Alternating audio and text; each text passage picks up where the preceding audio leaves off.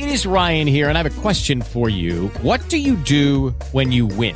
Like, are you a fist pumper? a woohooer, a hand clapper, a high fiver. I kind of like the high five, but if you want to hone in on those winning moves, check out Chumba Casino. At ChumbaCasino.com, choose from hundreds of social casino style games for your chance to redeem serious cash prizes. There are new game releases weekly, plus free daily bonuses. So don't wait. Start having the most fun ever at ChumbaCasino.com. No purchase necessary. BGW. Void were prohibited by law. See terms and conditions. 18 plus.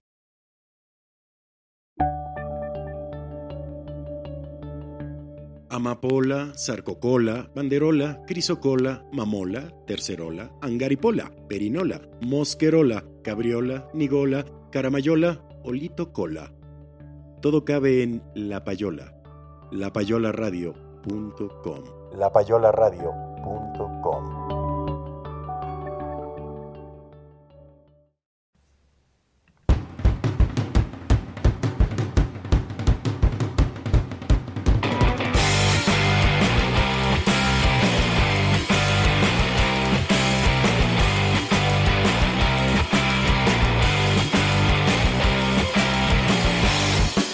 ¡Qué chido! ¡Ya llegaste! Esto es Candy no vive aquí.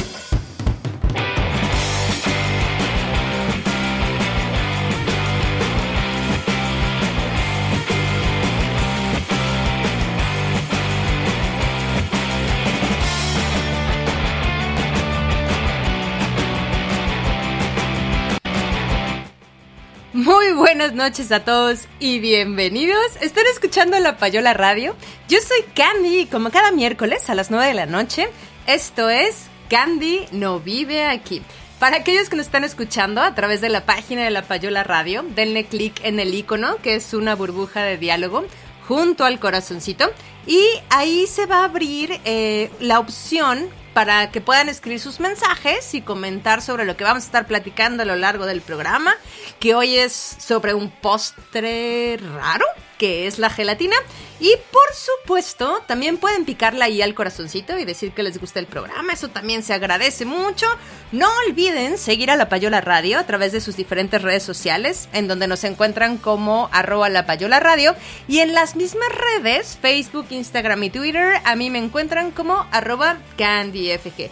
Para aquellos que no pueden quedarse toda la hora del programa, o a los que se les va la luz, o los que tengan una mala conexión a internet, eh, no se preocupen porque podrán escucharlo después en diferentes plataformas de podcast como Spreaker, Spotify, Google Podcast y por supuesto a través de la página de La Payola Radio en www.lapayolaradio.com. Hoy es miércoles 24 de febrero, Día de la Bandera en México. Eh, llevamos 348 días en cuarentena y seguimos en semáforo naranja. Ya llegaron las vacunas, algunas escuelas privadas regresarán a clases y esperamos que poco a poco encontremos mecanismos más allá de la vacuna para aplacar esta pandemia que nos ha tenido casi un año encerrados. Nuevamente, bienvenidos a todos y vámonos con la primera sección de este programa que se llama Murphy si vive aquí. Y bueno, eh, hemos hablado mucho sobre muchas cosas y hábitos que cambiaron justamente hace ya casi un año, ¿no? Cuando empezó la pandemia. Y en esta casa, otra de las cosas que pasaron es que compramos gelatinas, ¿no? Cosa rara porque no sé cómo lo vean ustedes, pero para mí la gelatina más que un postre es como comida de enfermo, ¿no? Yo la tengo súper asociada a cuando estás enfermo de la panza y no puedes comer otra cosa que no sea gelatina. Pero bueno, por alguna razón que no recuerdo, compramos gelatinas y compramos de las de siempre, de estas gelatinas individuales de la misma marca, que es Dani de, de Danone. Y la verdad no tengo ni idea de qué sabor son, son verdes y rojas, punto, ¿no? Y bueno, una de las cosas que siempre me pasa es que escojo el color, obvio, no el sabor, porque de verdad no sé de qué sabor son. La abro, me la empiezo a comer. Y en general no me dura mucho, porque queridos radioescuchas, yo degluto la gelatina, ¿no? O sea, como no se mastica, me cuesta trabajo. Pero bueno, siempre llega ese momento en el que una porción, una buena porción de mi gelatina, se queda pegada a esas paredes acanaladas que tiene el envase. Y a veces, cuando uno tiene paciencia, cosa que no es nada común en mí, pues empiezas con la punta de la cuchara a tratar de quitar en cada uno de los canales la gelatina que se queda ahí, simplemente porque a alguien se le ocurrió que el envase tuviera unos canales adentro. Y así transcurrieron los días, mientras nos comíamos las gelatinas y nos empezamos a preguntar para qué son los canales, por qué el fabricante no querría que nos comiéramos todo el producto y que parte de la gelatina se quedara en esos canales. Luego intentamos sacar toda la gelatina en un plato, ¿no? Pensando que de alguna forma o con un método extraño que aún no conocíamos y teníamos que dominar, lo... O sea, la idea era sacar toda la gelatina de ese contenedor, ¿no? Y ponerla súper linda en un elegante plato, pero pues no, tampoco fue así, la neta es que no nos salió. Y como cada cosa importante y polémica que pasa en esta casa, pues hicimos lo correcto, queridos radioescuchas, que en estos tiempos digitales, pues es poner un post en Facebook, ¿no? Y entonces el post decía, por favor, que alguien me explique cuál es el sentido del diseño con canales en el contenedor de la gelatina si lo único que logra es hacer imposible consumir todo el producto, ¿no? Y de verdad yo le preguntaba a la gente como, o yo soy un mal usuario que no ha entendido qué es lo que debe hacer, porque eso también pasa, ¿están de acuerdo? Y bueno, lo primero de lo que me enteré es que hay gente que sí logra sacar toda la gelatina de los canales y nos mandaron evidencia, aunque no nos pusieron foto de la herramienta usada para tal efecto. También muchos comentaron que era, como ya lo habíamos imaginado, para que saliera fácilmente, pero nadie nos envió evidencia de que de verdad podía sacar la gelatina completa del envase y ponerla en un plato. La idea era que si presionas el envase, al doblarse las ranuras por dentro, esto propicia que la gelatina eh, se desprenda completa, ¿no? Hubo quien hizo comentarios sobre eh, la idea de que estos canales tenían que ver con su transporte. Es decir, eh, alguien dijo, es para que no gire durante su transportación. Y si queda boca abajo, no se despegue, porque eso generaría burbujas. Y al parecer las burbujas no nos gustan a los consumidores finales, ¿no? Hubo además quien comentó que no creía que fuese para que no girara, pues porque al final vienen en charolas de seis, ¿no? Que más bien ellos creían que el diseño acanalado era para reforzar el empaque y que pudieran eh, soportar más peso en la estiva, ¿no? Aunque, pues el yogur, el plástico es liso, se ve un poco más resistente, definitivamente, pero además seguro el yogur pesa más, ¿no? Bueno, también alguien comentó que esto era porque como el envase es de plástico, al hacer el vaciado en caliente, deforma el plástico y por ello los canales radiales disipan el calor evitando la deformación, ¿no? Lo cual también suena muy lógico, ¿no? ¿Están de acuerdo? Otra teoría era que eh, la forma en la que se envasa la gelatina, o más bien por la forma en la que se envasa la gelatina, hace que los canales le den la, la rigidez que necesita para que cuando se tape el recipiente con calor y presión, ¿no? Que le pones la cosita esta como de metal, que no es de metal, pero saben a cuál me refiero, pues justo se requiere que esta tapa no se colapse en el vaso y derrame la gelatina en el proceso. Entonces que para eso eran también las, em, los canales, ¿no? Por supuesto hubo teorías relacionadas a la fuerza del envase, porque como ya había mencionado alguien, pues el plástico parece muy delgado y quizá las ranuras le daban un poco más de soporte, lo hacían más fuerte. Y otra persona refutó que entonces, ¿por qué los canales? Y esta es una pregunta válida, o sea, entonces... Si es para eso, pues ¿por qué los canales no están por afuera y están por adentro? Pues haciendo más difícil comer la gelatina, ¿están de acuerdo? Pero bueno, lo increíble de todo esto es que a alguien se le ocurrió hacer lo correcto, que efectivamente no es postearlo en Facebook y que fue enviar un correo a servicios del cliente de Danone y preguntar cuál es la razón de que existan los canales dentro del envase y ¿qué creen? Pues que nos contestaron. Y la respuesta oficial a todo esto fue justamente eh, que, y literal, lo voy a citar, dice, nuestro envase de la gelatina Dani tiene el acanalado porque nos sirve para amortiguar el peso que se pone en el producto y evitar que se rompa. Y esto nos contestó eh, Gloria Rebollo, se llama, la que mandó el correo, que está en la sección de atención al consumidor de Danone. Entonces creo que en principio ya lo teníamos medio dilucidado, pero de verdad fue un ejercicio súper divertido ver lo que todo mundo creía que sería la razón para que estos envases tuvieran estos canales. Y bueno, la verdad es que en esta casa nos hemos vuelto más fanáticos de la gelatina y hasta le agarramos el gusto. Eh, la gente nos empezó a preguntar por qué seguimos comprando gelatinas individuales, por qué eso hace basura, bla, bla, ¿no? Y la verdad es que tienen razón y decidimos empezar a hacer gelatina de sobrecito. Al inicio lo hacíamos en un recipiente cristal largo, ya saben, como un refractario de estos, que he aprendido en esta pandemia también que se llaman fuentes. Pero bueno, al final pues súper chistoso, ¿no? Porque el marido decidió comprar recipientes individuales de vidrio para que ahí hiciéramos la gelatina de sobrecito y adivinen qué, queridos radioescuchas, que esos envases de vidrio también tienen pequeños canales en su parte interna. Y dudo, dudo que sea para darle soporte al envase.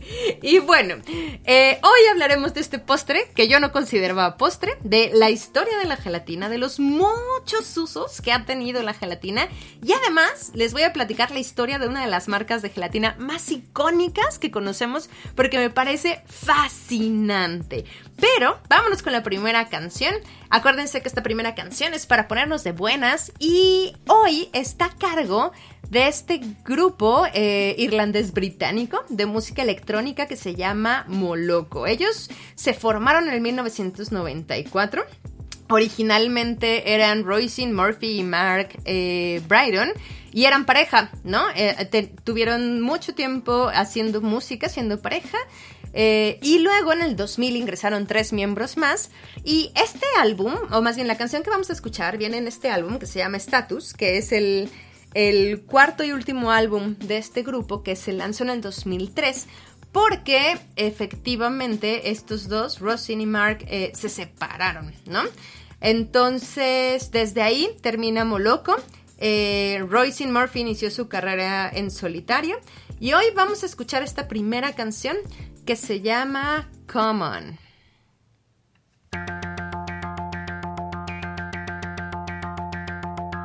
Is this me breaking free or just breaking down? Ha ha, a comic vision. Don't you feel proud? It's such a how do you do? Well, this is not a done thing. Dance for me, baby. Let's begin the begin. Ha ha. Do you remember the way we danced? I wish I could forget it. Said I'd give you the one last chance.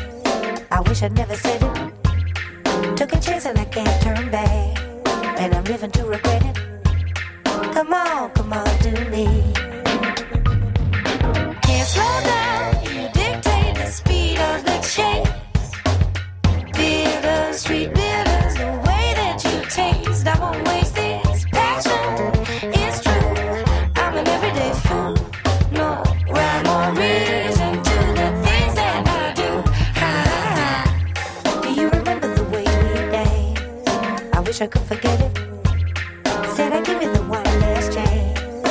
wish I'd never said it. Took a chance and I can't turn back. And I'm living to regret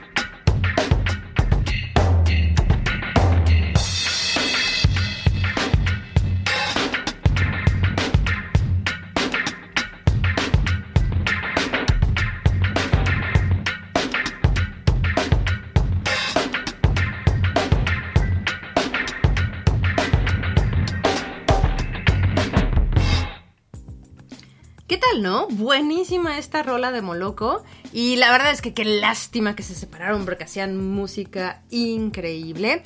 Y bueno, saludos a todos los que ya se están reportando a través de diferentes plataformas. Saludos a Alberto y a aquellos que ya nos están saludando por Facebook también.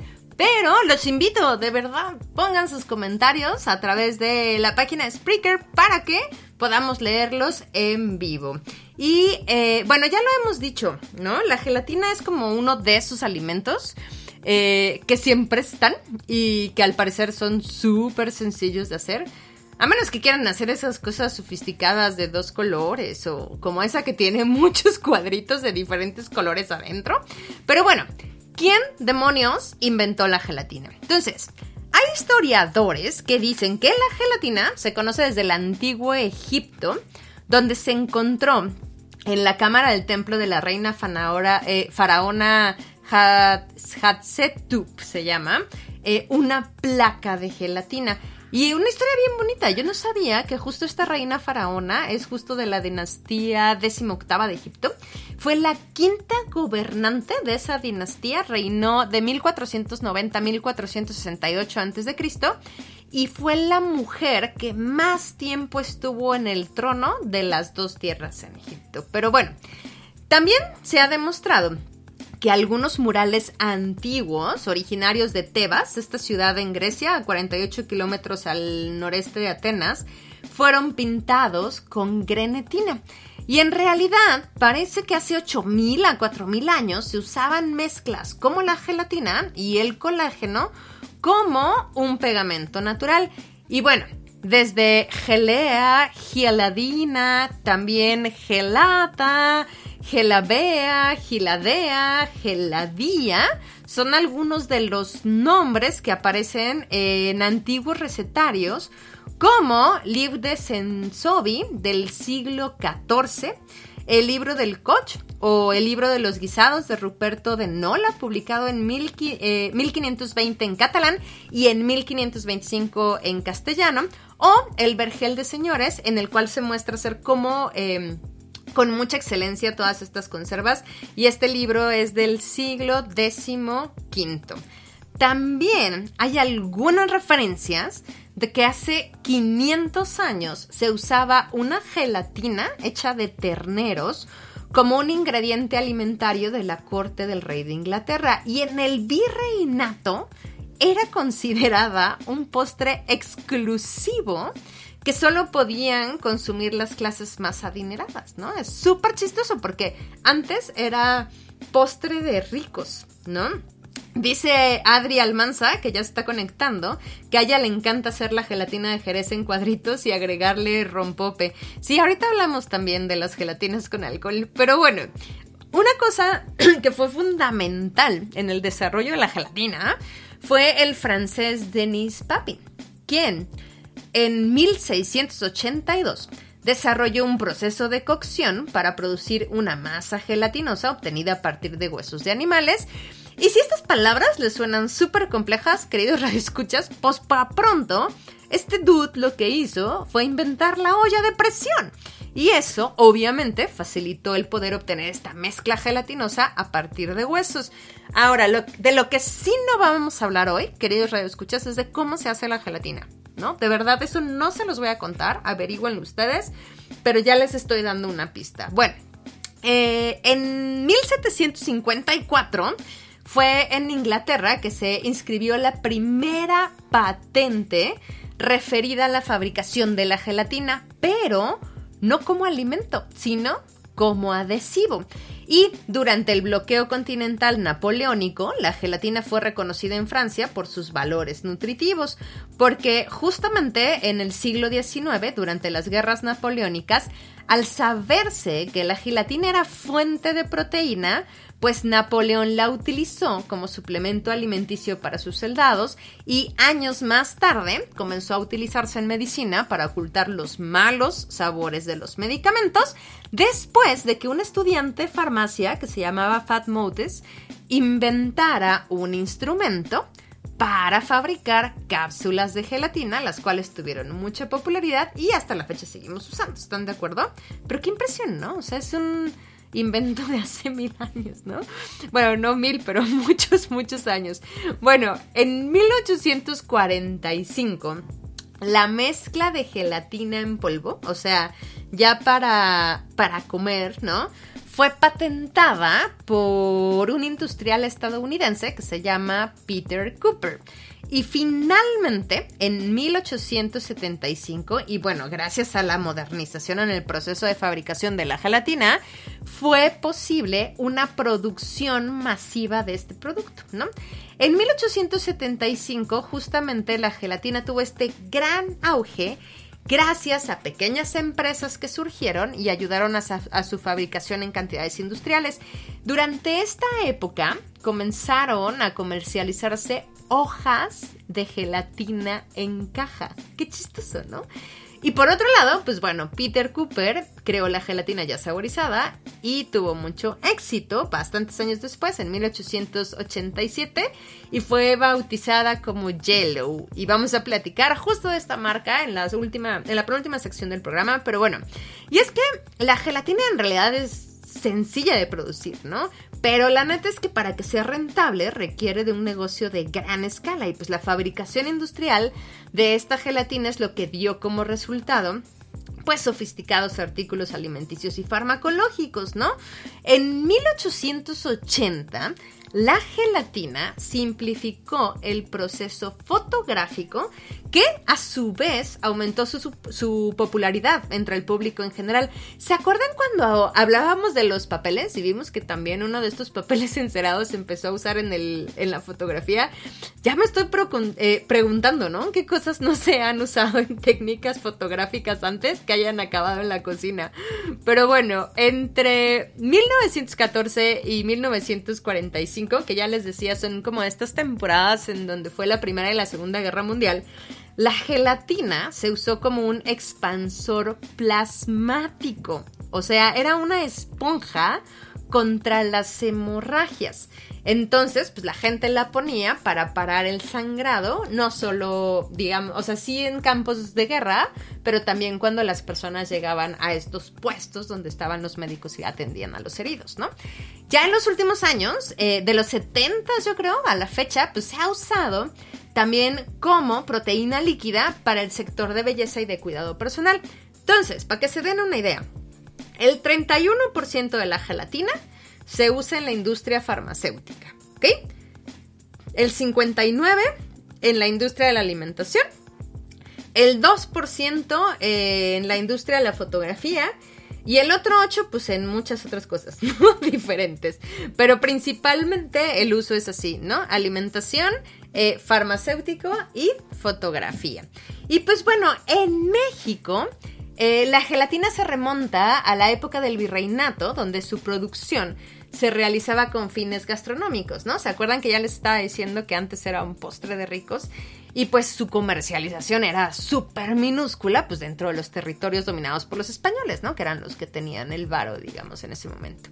Y el consumo y la elaboración se realizaban principalmente en conventos y en grandes haciendas del país, ¿no? Igual que el rompope, como ahorita nos decía Adri, ¿no? Gelatina con rompope, a lo mejor de ahí viene. Y el jerez, Adri, estoy encontrando algo aquí que deberíamos averiguar. Pero bueno, cabe mencionar que este alimento, pues lo que les decía, ¿no? Era como un postre de familias adineradas, ¿no? Y justamente era como de mucho estatus poder servir gelatina en tu casa. Y eh, pues como era un alimento dirigido solo al, solo al sector social alto, el sector social bajo eh, tenía acceso a la gelatina, pero de una forma muy diferente, ¿no? Ya que al no tener los medios económicos, la extraían de forma casera y esta no era considerada un postre, sino un alimento, ¿no? Y bueno, pues yo suelo servir agua, eh, echarle el polvito y ponerlo a cuajar. Pero por supuesto, ya saben que hay cualquier cantidad de gelatinas artísticas. O sea, ya hay gelatina encapsulada, la técnica del pintado a mano de la gelatina, gelatina en relieve, bidimensional, transferencias. Y la verdad es que, aunque ustedes no lo crean, y me sorprendió mucho encontrar este dato, parece que la Ciudad de México realmente es pionera en muchas de estas cosas, ¿no? Y mencionan a personas como Lourdes Reyes y la señora Gaby Beltrán que han sido eh, no solo pioneras en México, sino en el mundo en hacer gelatinas artísticas, y una chef mexicana que vive en Estados Unidos que se llama Chef Nelly, que justamente han, han, cambiado y modificado estas técnicas para hacer gelatina artística. Y bueno, otro uso que se le da a la gelatina, y esto, esto se los cuento como la estudiante de biología que fui, ¿no? Nos hicieron ir por una trucha. Y entonces cada equipo tenía que sacar un sistema completo, ¿no? O sea, no, no, no podíamos tener la, la, trucha destripada, o sea, necesitamos abrir la trucha y sacar el sistema completo. Y entonces a mí me tocó hacerlo con el sistema digestivo, me parece. Entonces ya sacabas el sistema digestivo completo, ¿no? Lo ponías y después le echabas gelatina para que se quedara fijado en un, en un vidrio, ¿no? Y ahorita Elisa también a través de WhatsApp nos, nos pide, nos está diciendo que si los geles para corrimiento en PCR tienen gelatinas o son geles, tienen otras sustancias, ¿no? Otras acrilamidas que gelifican, pero hay cosas que también se hacen con la gelatina normal, ¿no? De hecho, eh, por ejemplo, las de los medios de cultivo, ayer me enteré que están hechas a base de algas. La que nosotros comemos está uh, hecha a base de animales, entonces amigos veganos no las consuman, pero las que se usan, digamos, para medios de cultivo, esas están hechas a base de algas. Así que, vámonos con la segunda canción, que además es una canción que adoro y espero que los ponga de buenas y a cantar me mandan ahí sus fotos y sus videos cantando esta canción. Ya saben que esta, esta canción es la canción viejita, pero bonita. Y para que quepa aquí, debe tener 20 años. Y eso es algo que me entristece, ¿no? De repente creo que todas mis canciones ya tienen más de 20 años. Pero esta canción está a cargo de la maravillosa Alanis Morissette. Viene en este álbum que se llama Jack Little Pete de 1995. Y si se acuerdan, pues una de las cosas más bonitas es, el vi- el video, que es del director francés Stéphane Setnoy. Me choca que esté Adrián aquí porque me da pena pronunciar cosas en francés porque yo no sé francés, pero eh, justamente este director es el que filmó este, este video y en donde se ve a Alanis Morissette paseando en su coche a través de como estos paisajes invernales y ella va interpretando diferentes papeles o roles dentro del automóvil como si fuera la propia pasajera. Y este video eh, fue nominado a los MTV Video Music Awards en 1996 ganó tres premios y fue incluido en la lista de The Greatest Music Videos de VH1 por supuesto ya saben de qué estoy hablando. Esto es Ironic con Alanis Morissette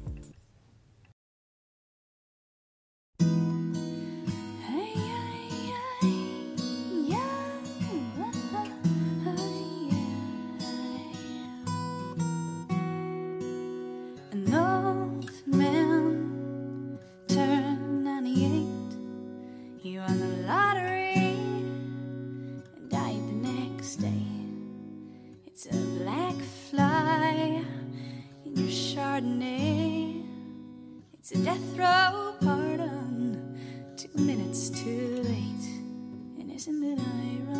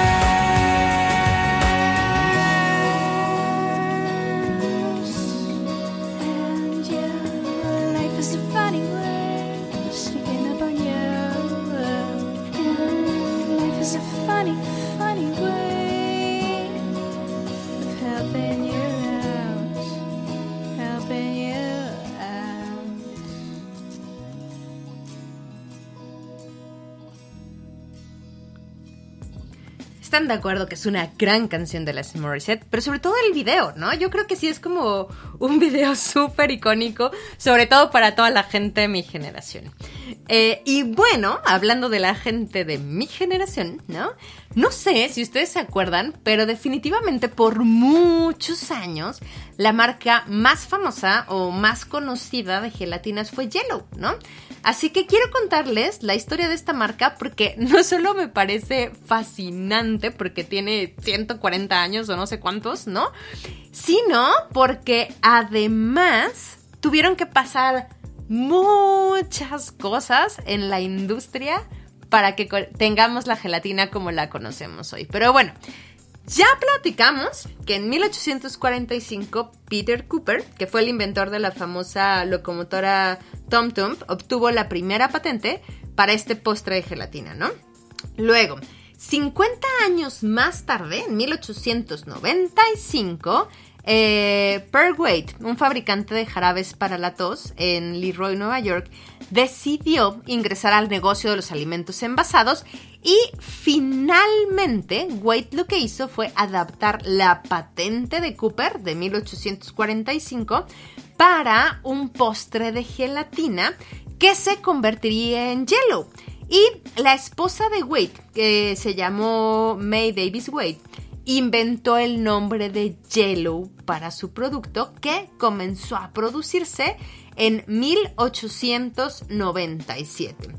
Luego, eh, en 1899, ¿no? Dos años después, eh, Wade vendió la empresa a Orator Goodward, que era de Genesee Pure Food Company. Y ahí fue donde ellos tuvieron la visión de empezar a crecer la producción de gelatina. Creo que se la, o sea, que la vendió la empresa, ya saben, por 250 dólares, ¿no? Pero justo para 1902 las ventas de Yellow alcanzaron 250 mil dólares porque Goodward comenzó la primera campaña publicitaria nacional para el postre más famoso de Estados Unidos y esto lo pongo entre comillas porque es muy importante porque ese fue el eslogan mucho tiempo, ¿no? Con un anuncio de 3 pulgadas, ¿no? O sea, 5 son 3, 2.5, 7.5 más o menos centímetros, ¿no? En este periódico que se llamaba Ladies Home Journal. Luego, el 19 de mayo de 1903 se convirtió en una marca registrada en Estados Unidos. Entonces, las raíces de Yellow datan de una parte sorprendentemente rica en historia de la gelatina del estado de Nueva York. Yellow operaba en Leroy, ¿no? Y los competidores eran Knox y Junket, que estaban en Johnston y Little Falls respectivamente. Y la verdad es que eh, Little Falls y Johnstown están bastante cerca uno del otro, son como condados vecinos. Leroy está un poco más al oeste, pero sigue estando cerca. Y los tres están justo eh, en este valle del río Mohawk, a lo largo del canal Erie. Y esto jugó un papel importantísimo, porque pues ya a finales del siglo XIX todo se distribuía a, a través del ferrocarril. Y ellos tenían justamente esta posición estratégica en donde estaban muy cerca del ferrocarril para que esto fuera su canal de distribución, ¿no? Su principal modo de distribución. Y un factor importante que hizo que Yellow despegara aún más fue con la llegada, y aquí viene la primera cosa maravillosa que tuvo que pasar, la refrigeración eléctrica en la década de 1920 y 1930. O sea, se dan cuenta que hace 100 años, ¿no? Sí, ¿no? 100, a- sí, 100 años apenas teníamos refrigeración eléctrica, ¿no? Y ahora estamos buscando cómo mover vacunas a menos 70 grados centígrados. ¡Qué impresión! Pero bueno, la facilidad justo de preparar un postre que solo requería agua caliente y pues el tiempo en el refrigerador, ¿no? Pues era súper atractivo, sobre todo para las amas de casa que cada vez prescindían más de la ayuda doméstica contratada, ¿no? Y por lo tanto necesitaban comidas más rápidas y más simples para poder darle a sus familias.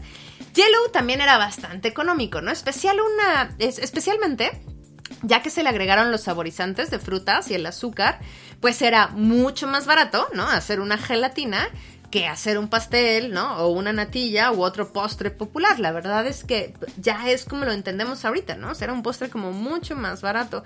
Y bueno, con la adición de otros alimentos de conveniencia como frutas enlatadas, eh, empezaron a salir moldes chidos, ¿no? Y bueno, y elegantes, pues ya fue, fue como más fácil ir haciendo como la gelatina más atractiva.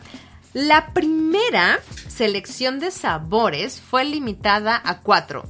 Fresa, frambuesa, naranja y limón. Pero desde entonces, pues ya lo se ha vuelto súper más ingenioso, pues con sabores como, ya saben, algodón de azúcar, margarita, cerveza de raíz, chicle, creo que hay una hasta de café.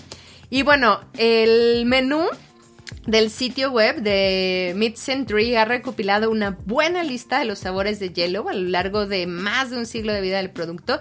Es fascinante leer que tienen de todo, ¿no? Desde la manzana, piña, toronja, hay una de tomate sazonado para ensaladas y de uva blanca burbujeante, ¿no? O sea, champaña. Y ahorita justo Elisa nos escribía que en la tienda de sus bisabuelos en Jalapa, que era muy grande, eran súper famosas las gelatinas de pata, ¿no? Que eran saladas. Por ejemplo, yo no me imaginaba una gelatina salada, ¿no? Pero resulta que en realidad sí se hacen gelatinas saladas y se usan para la comida. Eh, en realidad, eh, a medida que Jello fue ampliando como esta línea de sabores, pues los consumidores las compraron, eh, digamos, ya pensando en el sabor y no tanto en la gelatina, ¿no? Especialmente por ahí de 1930. Y ahí, en ese año, fue cuando entró al mercado la gelatina de Lima que se convirtió en el sabor más popular casi de inmediato, ¿no? Eh, las recetas de Yellow se pusieron de moda en el siglo XIX con folletos de recetas que a menudo se producían como en grandes cantidades, ¿no? Y ya se las daban a todo mundo. Y un montón de artistas súper destacados de ese momento, ¿no? Como Norman Rockwell o Maxfield Parrish, ayudaron a la marca a avanzar con pues, estas eh, ilustraciones súper coloridas, ¿no? En 1934 la marca, que entonces era propiedad del grupo que luego conoceríamos como General Foods ahora, eh, amplió aún más su alcance cuando comenzó eh, 10 años de patrocinio en el programa de Jack Benny, que justo en cada episodio presentaban un anuncio de Yellow, ¿no? Y esto fue casi por 10 años, ¿no? En 1936 General Food introdujo el pudín de Yellow en los mercados regionales. Llegó primero el pudín de sabor chocolate, luego fue el de vainilla, el de caramelo y pues ya, al año siguiente el pudín estaba disponible en todos lados de Estados Unidos. Durante décadas, Yellow se, se sirvió como ensalada. Es que es lo que les digo, como que como que no entiendo, ¿no? Pero bueno, eh, se sirvió como ensalada y en muchas partes del país todavía se hace así, ¿no? Aunque puede que no sea tan popular como era antes. Pero las ensaladas de Yellow son parte de una tradición que se remonta a Europa medieval, cuando los platos de gelatina eran estas obras maestras laboriosas, ¿no? Y la tradición continuó y este estilo finalmente se trasladó a la mesa estadounidense cuando Yellow se convirtió en una forma de incorporar las obras, crear una guarnición colorida o pues simplemente presumir una maravilla ahí moldeada, ¿no? Pero bueno, algo que es súper importante, ¿no? Todos hemos comido un shot de gelatina, ¿están de acuerdo? Y fue en los años 50, según el sitio web de What's Cooking America, que los shots de Yellow eh, se usaron donde se sustituía obviamente en la receta la porción de agua con alcohol como el vodka o el ron, ¿no? Y parece que fueron inventados por el cantante y compositor estadounidense Tom Lehrer como una forma de evadir las restricciones del alcohol, ¿no? En las bases del ejército donde él se encontraba, donde él actuaba. Y bueno, a principios de la década de 1960, cuando las ventas empezaron a caer, la marca comenzó a probar cosas nuevas, ¿no? Yellow 123 fue un producto que mágicamente se cuajaba en tres capas de diferentes consistencias y colores, ¿no? Entonces era padrísimo y era visualmente súper atractivo. Luego estuvo Yellow Pudding Pumps, que creció a nivel nacional gracias a los memorables comerciales que fueron protagonizados por Bill Cosby. Luego, en los años 90, la marca, eh, nuevamente usando a Bill Cosby en sus comerciales, promovió moldes para la gelatina en un montón de temas diferentes, como súper de moda, ¿no? Como NASCAR o personajes animados, el alfabeto, animales, etcétera, ¿no? Eh, Yellow fue nombrado el bocadillo oficial del estado de Utah en el 2001. Y justamente parece que las cifras de ventas de Kraft Foods revelaron que Salt Lake City tenía el mayor consumo de Yellow per cápita y que los mormones en particular parecen ser especialmente aficionados a Yellow porque, pues bueno, hay 5000 teorías, ¿no? Pero una de las teorías es que la gelatina es un sustituto aceptable de otros vicios, ¿no? Como la cafeína y el alcohol, y que pues obviamente que es un postre fácil de preparar para estas grandes reuniones que la gente tiene en la iglesia, ¿no? Las cuales son súper comunes, por ejemplo, en la iglesia de Jesucristo de los Santos de los Últimos Días, ¿no? Y bueno, hay libros de Yellow, ¿sí? Hay más de un libro dedicado a Yellow, ¿no? Y uno de ellos incluso eh, fue escrito por Ali Roadbottom, que es descendiente de Radar Goodward, ¿se acuerdan? A quien Wade le vendió la empresa. Y este se llama Yellow Girls, A Family Story. Y en la década de los 60s y los 70s, el neurólogo Adrian Upton usó Yellow de Lima, señalando que sería más fotogénica que otros sabores, ¿no? Y esto lo hizo en un experimento destinado a mostrar que las fluctuaciones cerebrales en los electroencefalogramas pueden ser engañosas. Y el, New York Times retomó la historia en 1976, ¿no? Y escribió que el médico realizó un análisis de ondas cerebrales de una gota de gelatina de lima y obtuvo lecturas que, pues, según él, podrían confundirse con pruebas de vida, ¿no? En 1996, eh, Yellow fue lanzada al espacio con la astronauta estadounidense Shannon Lucid en una misión de 140 días a la Estación Espacial Rusa. Eh, y justamente parece que toda la semana se preparaba una gelatina esta astronauta Shannon Lucid. En 1997, Yellow celebró su aniversario 100. Y en ese mismo año, la ciudad de El Row, Nueva York, donde empezó Yellow, ¿se acuerdan? Inauguró un museo dedicado justamente a la historia de la marca y a presentar todo tipo de recuerdos, incluyendo arte publicitario original, moldes, cucharas, juguetes, ¿no? Y bueno, Parece que eh, después hicieron, ya digamos en estas épocas, hicieron un nuevo estudio sobre cuál es el sabor favorito, que ya vi que América aquí nos está mandando mensajes que dice que guacala el sabor a lima, ¿no? Este, pero parece que en realidad, y esto me llamó mucho la atención, porque fresa es el sabor que ahora se usa más, ¿no? Entonces está cañón, porque se acuerdan que acabábamos de hablar de que acabamos de hablar de la mermelada el programa pasado y efectivamente la mermelada de fresa era también la favorita. Entonces vamos a tener que hacer averiguaciones al respecto. Pero bueno, em, justamente han empezado nuevas líneas. La verdad es que Yellow tiene tiene algo increíble y es que ha perdurado por más de 100 años y se ha hecho mejor con la incorporación de nuevas tecnologías. Entonces, bueno, si todo esto eh, te hace desear algo hecho con Yellow, pues My Food and Family de Kraft Heinz tiene más de 3.500 recetas con productos Yellow, incluidos platos dulces y salados. Y por ejemplo, pueden hacer pollo a limón, estilo chino, eh, con yellow de limón, ¿no? Eh, si no, pues hay cosas como el Orange Dream Cheesecake o el Raspberry Summer Sensation, ¿no? Entonces, métanse a la página, la verdad es que hay cosas súper divertidas y a cocinar cosas con gelatina. A ver cómo nos salen. Y vámonos con la tercera canción del día de hoy, que es eh, la canción del mood de la semana. Esta es una canción a cargo de Alabama Shakes que es esta banda estadounidense súper buena. Este disco fue lanzado en el 2012. Eh, y la verdad es que esta canción recibió elogios en general por parte de los críticos musicales. La revista eh, Rolling Stone la nombró como la mejor canción del año del 2012. También fue seleccionada como el onceavo mejor sencillo del 2012 por The eh, Villas Boys. Esto es Alabama Shakes y se llama Hold On.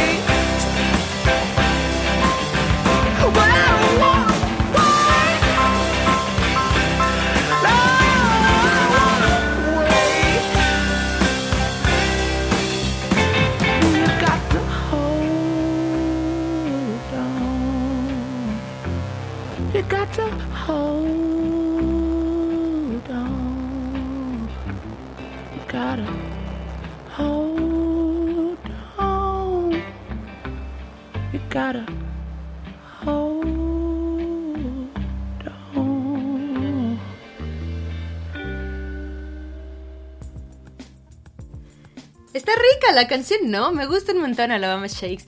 Ya eh, América nos está mandando los ingredientes que tiene la gelatina Yellow, pero no. Y que obviamente prefiere la natural, ¿no? Este, pero sí es todo un tema. La verdad es que yo no estoy tan segura de querer saber qué tienen las gelatinas. Pero bueno, justo como ya nos adelantaba Adri por ahí, la neta es que la gelatina tiene un montón de beneficios, ¿no? Yo me acuerdo que en algún momento me decían que si quería que me crecieran las uñas, me com- comiera más gelatina, ¿no? Si quería que mi pelo estuviera más bonito, comiera gelatina. Y por ejemplo, pues justamente el colágeno que contiene la gelatina se encarga de mejorar la apariencia en nuestra piel y le da como un aspecto un poco más saludable, ¿no? Aunque los humanos, pues producimos por sí mismos, o sea, nosotros mismos producimos colágeno, la verdad es que después de los 25 años, pues disminuye la producción y hay que obtenerla de otros medios, y una de ellas es la gelatina, ¿no? Eh, también Justo comer gelatina previene el riesgo a padecer problemas relacionados con nuestra piel, como puede ser el acné, y todo ello pues gracias a las cantidades de inositol y niacina que posee, que por cierto, últimamente he tenido que entender qué cosa es el inositol, entonces esto también me llamó mucho la atención, ¿no? Eh, es muy bueno para prevenir la aparición de estrías, por ejemplo, por la firmeza y elasticidad que aporta el colágeno. Y también ayuda, como les decía, al fortalecimiento de las uñas, el cabello y los dientes. Adri, que pues Adri tiene luego también más eh, información, ¿no? Lo que dice es que es muy buena para evitar la artrosis, ahorita vamos a hablar de eso, y para mejorar la elasticidad de los músculos, ¿no? Eh, por ejemplo, también la gelatina facilita la digestión de ciertos alimentos como los lácteos y las carnes. Y eh, su contenido en glicina estimula la producción de ácido en el estómago y restaura la mucosa gástrica. Y obviamente esto mejora la digestión y por ende la asimilación de los nutrientes, ¿no? Y también, bueno, ya como les había dicho, ¿no? La gelatina todos la conocemos porque cuando nos enfermamos de la panza, comemos gelatina, ¿no? Y es parte justo de esto que se llama como dieta blanda y es ideal para todo mundo. O sea, la verdad es que todo mundo la puede comer. O sea, desde los niños hasta las personas de la tercera edad. Contiene calcio, magnesio, fósforo, otros minerales y esto justo ayuda a fortalecer los huesos y previene eh, pérdidas del sistema óseo, que es algo muy común en las mujeres, ¿no? Acuérdense que las mujeres, justamente conforme vamos creciendo, vamos perdiendo nuestra densidad ósea más rápido que los hombres. Y justamente hay un estudio del doctor Adam Milan, eh, que es un especialista del Instituto para la Investigación del Reumatismo de la Universidad de Praga, que dice que el consumo de gelatina por dos meses, dos meses, elimina o reduce los dolores articulares asociados a enfermedades como la artritis y la artrosis. Entonces, de verdad, justo parece que dos meses consumir gelatina te ayuda porque justamente consigue que las articulaciones, especialmente los cartílagos y los, ligamentos, aumenten su lubricación y entonces puedan trabajar de manera más fluida, pues además de reducir obviamente las inflamaciones y pues el dolor que conlleva, ¿no? Que esté inflamado porque no puedes moverlo. Eh, la proteína, pues es un macronutriente, esto significa que nuestro cuerpo necesita de una gran cantidad de esto para estar saludable y de acuerdo al portal Terapia Nutricional, la gelatina es una fuente de proteínas que no contiene grasa y es de alto valor biológico por ser de origen animal. También la gelatina contiene arginina, que es un tipo de aminoácido que hace que nuestros músculos crezcan de una manera mucho más rápida y se fortalezcan, ¿no? Aunado a lo que nos decía Adri hace rato, ¿no? Que te vuelves como más elástico. Y justo gracias a la proteína, pues lo convierte en un alimento poco calórico. Obviamente, si tiene azúcar y saborizantes, va a tener más calorías, ¿no? Pero la verdad es que es algo que sí puedes comer cuando estás teniendo controles alimenticios importantes, ¿no?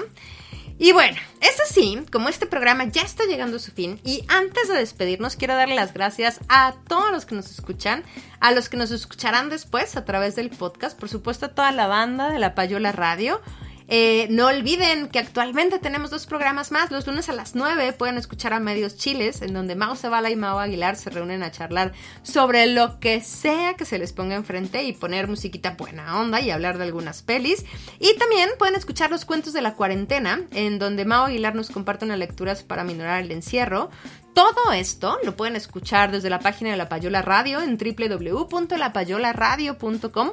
No olviden también seguir las redes sociales de La Payola Radio en Facebook, Twitter e Instagram. Eh, nos encuentran como arroba La Payola Radio. Y ya para irnos, nos despediremos como siempre con un buen cover.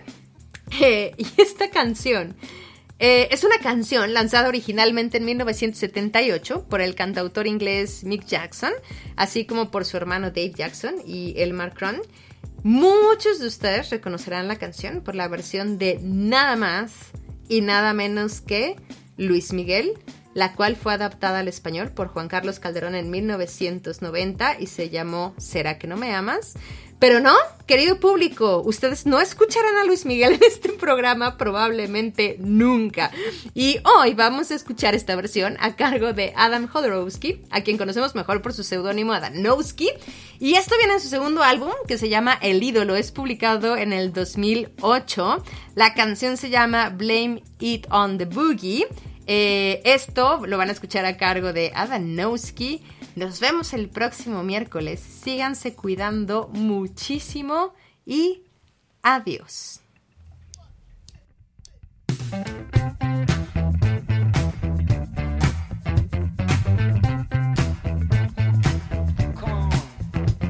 My baby's always dancing, and it wouldn't be a bad thing.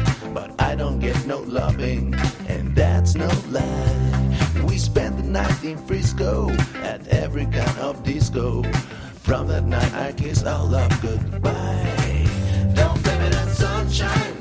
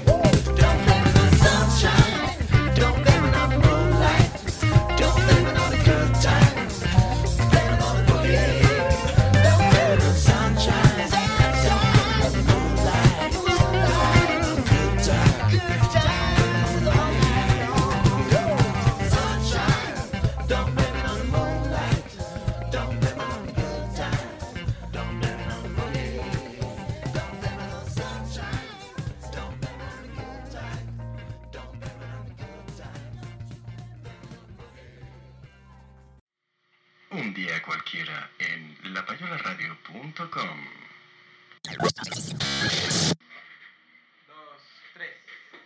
Si quieres conocer los efectos del fenildimetilpirazolón metilamina...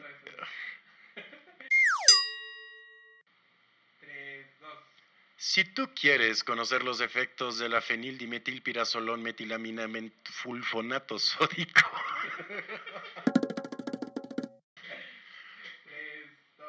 Si tú quieres conocer a qué sabe el fenildimetilpirazolón metilamina mentful...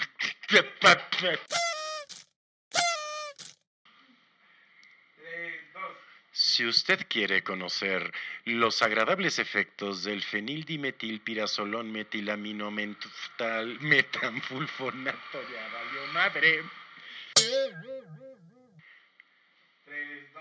Si usted quiere conocer a qué sabe el fenildimetilpirazolón metala, metalima-.